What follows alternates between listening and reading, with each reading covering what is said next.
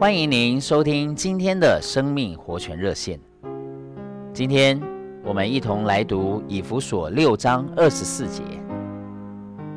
愿恩典与一切在不朽坏之中爱我们主耶稣基督的人同在。亲爱的弟兄姊妹、朋友们，你是否喜爱神的恩典呢？但其实“恩典”这词，我们尝试用错了。比方，有位弟兄生病了，他天天祷告，求主医治，于是病得痊愈了，他就欢喜地对人说：“感谢主，这是主莫大的恩典。”事实上，这病得医治还不是神的恩典，不过是神的看顾而已。那么，到底什么才是恩典呢？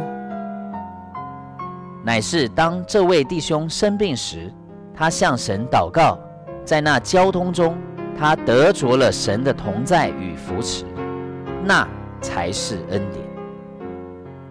照样，失业的时候，经过祷告。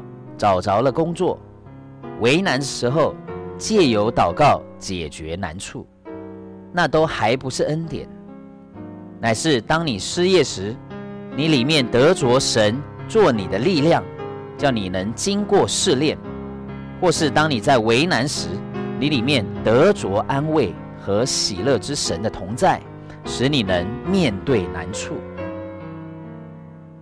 亲爱的弟兄姊妹、朋友们。